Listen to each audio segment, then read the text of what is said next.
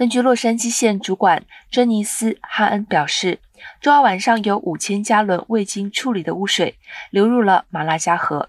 周三上午，洛杉矶县公共卫生官员向洛杉矶县救生员通报了污水泄漏和马拉加河 RAT 海滩关闭的情况。